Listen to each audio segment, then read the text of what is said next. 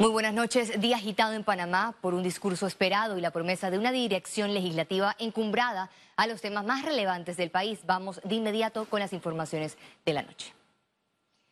El presidente Laurentino Cortizo, en su informe a la Nación tras cumplir su primer año de gobierno, reveló el plan para la reactivación económica. El mandatario manifestó que Panamá cerrará el 2020 con un decrecimiento de 2.2%, pero con un cálculo de crecimiento de 4.2% con reservas para el próximo año. El gobierno puso en marcha dos acciones para hacerle frente a la crisis por el coronavirus, con préstamos para la micro, pequeña y mediana empresa, la rehabilitación de estructuras para generar empleos y la reactivación de la línea 3 del metro para el próximo año, entre otros proyectos económicos. Para las medianas empresas, que se dedican al turismo, a la industria, a otras actividades económicas, préstamos de 100 mil hasta 250 mil balboas. El presidente señaló que no puede haber reactivación económica con los bloques cerrados. Es por ello que la reapertura será por provincia y por región, tomando en cuenta el número de contagios y los hospitalizados en cuidados intensivos. Nuestra meta es llegar a 4 mil pruebas por día esto nos sitúa como el tercer país de Latinoamérica con la mayor cantidad de pruebas realizadas de acuerdo a la población. Dentro del dibujo de acción está la reducción entre 25 a 50% de los salarios de los altos cargos del órgano ejecutivo. La baja recaudación fiscal y la creciente necesidad de recursos para afrontar la pandemia nos obligó hacer recortes presupuestarios por el orden de los 2 mil millones de dólares. Esto implicó recortes en planilla, viajes, viáticos. Cortizo reconoció que en un año hubo errores, pero reiteró que cumplió con 16 de 17 acciones. La modificación a la ley de contrataciones públicas aprobadas en esta Asamblea que reduce la discrecionalidad de los funcionarios públicos y fortalece la transparencia. La ley de asociación público-privada, aprobada en esta Asamblea. El Ejecutivo asumió un déficit superior a los 2 mil millones de dólares, con una deuda heredada por más de 1.800 millones, obligando a Panamá a buscar en los mercados internacionales 5.800 millones de dólares. Félix Antonio Chávez, Econius. 20 millones hasta... Para los gremios empresariales, el discurso del presidente Cortizo fue balanceado, pero quedaron varios temas pendientes y por profundizar. A continuación, sus reacciones. Aunque el presidente Laurentino Cortizo presentó dos acciones del Plan para Recuperación Económica y Social del país, empresarios señalaron que no mencionó acciones concretas ni habló de una estrategia para enfrentar la pandemia. Se habló de, un esfuerzo de aumentar las pruebas, pero realmente cuál es el plan de trazabilidad y aislamiento a partir de ese aumento de pruebas. ¿Cuál es el escenario hoy que enfrentamos en base a la información que tenemos hoy? ¿Cuál es el escenario y cómo nos preparamos para ese, ese escenario en las próximas dos, tres semanas?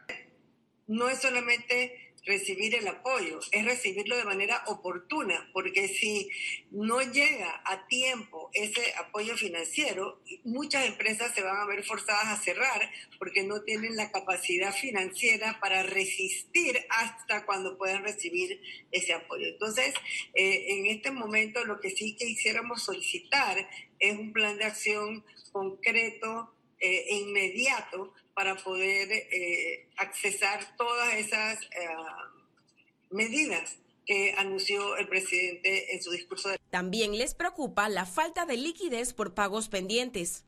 No estamos viendo el tema con las luces largas que debiésemos verlo. En la medida en que los contratistas no se les pague, eso mismo va a hacer que ellos no quieran seguir participando en las licitaciones. Al no tener mayor cantidad de posibles contratistas o personas o empresas que liciten, nosotros vamos a estar limitados en la calidad, en la eficiencia y en el buen precio que pudieran dar cuando hay un mayor número de posibles oferentes de servicios o productos. Ya llevamos más de 110 días de pandemia y la reactivación económica es necesaria ya. Eh, por eso es que me, me cabe la duda de la fecha que dio del mes de agosto. No sé si es para alguno de los 12 puntos. A nosotros, del sector industrial, nos preocupa mucho la reactivación de los bloques. La reactivación de los bloques se detuvo. El bloque 3 está en el aire. Se volvió a poner eh, la circulación por género y por cédula y se ha, se ha dado un paso hacia atrás. Calificaron la falta de comunicación como la principal debilidad del gobierno. Yo siento como que a veces los planes no se divulgan como debiesen ser, no se dicen cuáles son las bondades en un momento dado de uno u otro proyecto. Entonces, posiblemente nos estamos, eh, están reteniendo cierta información que es importantísima circularla para que entonces el ciudadano sepa a qué atenerse. Los gremios continuarán reuniones con el Ejecutivo para poner en la mesa los temas pendientes. Ciara Morris, Econews. La Asamblea Nacional instaló el segundo periodo ordinario con la reelección de Marcos Castillero como presidente del Legislativo. El acto protocolar inició con más de 40 minutos de retraso, con la izada del pabellón nacional y las banderas de los partidos políticos y la bancada independiente. En medio de las postulaciones, los diputados Bros y Castillero protagonizaron un enfrentamiento verbal por el tiempo de cada pronunciamiento. Colega diputado. Y es por eso que yo... ¿En qué momento va a postular? ¿No me escuchó, presidente, o, o se lo repito para su beneficio? ¿No escuchó el nombre de mi colega Juan Diego Vázquez? Ah, bueno, ya. Entonces, ¿por qué me interrumpe? Bueno. Eso es lo que hay que cambiar. Tiene que llamar Eso al, es lo al que hay que orden, cambiar. no sea irrespetuoso. No respete. Me está faltando el respeto. El PRD sacó su ficha y seleccionó a Marcos Castillero, tal como lo acordaron los oficialistas hace dos semanas. Un hombre conciliador, comprometido, determinado y sobre todo un hombre honesto. Por su parte, el panameñismo propuso a Hugo Méndez. Tiene los méritos suficientes y necesarios para dirigir este órgano del Estado. La bancada independiente postuló a Juan Diego Vázquez. Que desde muy temprana edad se ha perfilado con un liderazgo importante. Fue diputado juvenil, es abogado y actualmente estudiante de criminología. La escogencia cerró con 60 votos para Marcos Castillero, 5 para Hugo Méndez y 4 para Juan Diego Vázquez. Para el cargo de primer vicepresidente, la oficialista Zenobia Vargas obtuvo 41 votos y para la segunda vicepresidencia, Tito Rodríguez del Molirena logró la reelección con 56 votos. En cuanto a leyes, hemos tenido un primer periodo muy productivo, con 86 proyectos, de los cuales 50 se enfocan en aspectos sociales, 62 se convirtieron en ley de la República y el resto está en proceso de discusión y aprobación. Castillero aprovechó el momento para enviar un mensaje a los críticos del legislativo. No es el momento de politiquerías, no es el momento para intentar desestabilizar al país. La Asamblea, una vez instalada, convocó la primera sesión del segundo periodo para este jueves a las 10 de la mañana. Félix Antonio Chávez, Econius. El Ejecutivo analiza reapertura del bloque 3 por regiones y actividades. Hay provincias como Los Santos que tienen muy, muy pocos casos eh, de COVID. Entonces, eh, queremos hacer una estrategia para poder abrir ahí, eh, digamos, antes que en otros lugares, el bloque número 3. También hay algunas actividades que se puedan ir considerando. Em, yo sí le quiero dar esperanza a los comerciantes de que vamos a estar abriendo algunas actividades, pero de nuevo, de forma muy responsable. Francamente, lo, que tenemos que apuntar es tener una relación también constante con la empresa privada y entre todos ir definiendo, de repente no abrir un bloque, de repente adelantar algunas actividades. Lo, que queremos es no perder el impulso que llevamos y eh, y por eso no podemos tampoco cerrarnos a que tiene que abrir un bloque. Entonces, ¿qué se toma en consideración? Se toma en consideración por supuesto, el índice de contagio, la capacidad hospitalaria. El Ministerio de Trabajo reiteró que los acuerdos de la mesa tripartita no modificarán el código de trabajo y que ninguna medida afectará a trabajadores. Ninguna de las acciones que se produjeron en la mesa estaría modificando el código de trabajo. Inclusive se establece que la suspensión de los efectos del contrato se dará de manera transitoria, de manera temporal, bajo las mismas normas establecidas en el Código de Trabajo en el artículo 203 al igual que el proceso de reducción de jornada laboral, se llevará bajo el mismo proceso que se establece en el artículo 159 del Código de Trabajo. Lo que se ha establecido es un procedimiento específico basado en la propia norma del Código de Trabajo. Eso fue el éxito que produjo las conversaciones y nos permitió pasar los sectores para poder generar la actividad necesaria con la jornada. El 20% de las acciones prioritarias del gobierno de Cortizo se cumplieron en los primeros ocho meses, aseguró Carlos Aguilar, ministro de Cultura, una de las carteras creadas en este primer año de gestión.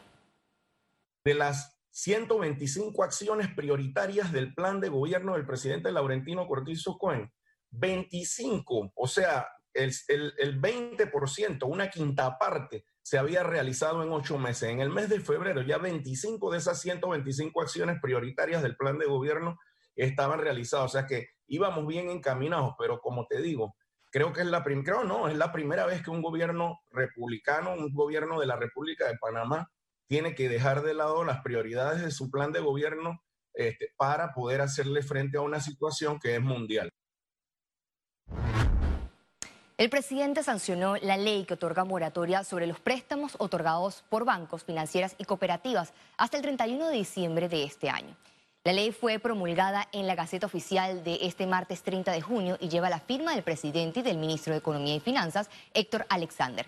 El texto señala que pondrán acogerse a los beneficios de la moratoria sobre préstamos otorgados por los bancos, cooperativas y financieras hasta el 31 de diciembre de 2020. Las personas a quienes les suspendieron o les terminaron su contrato laboral los trabajadores independientes y comerciantes cuya actividad se ha visto afectada por las medidas sanitarias aplicadas por el COVID-19. El Ministerio de Salud anunció que adelanta la conformación de equipos comunitarios que permitan actuar con, con las principales regiones del país para la detección de casos de coronavirus. Veamos el reporte epidemiológico que dieron a conocer mediante un comunicado.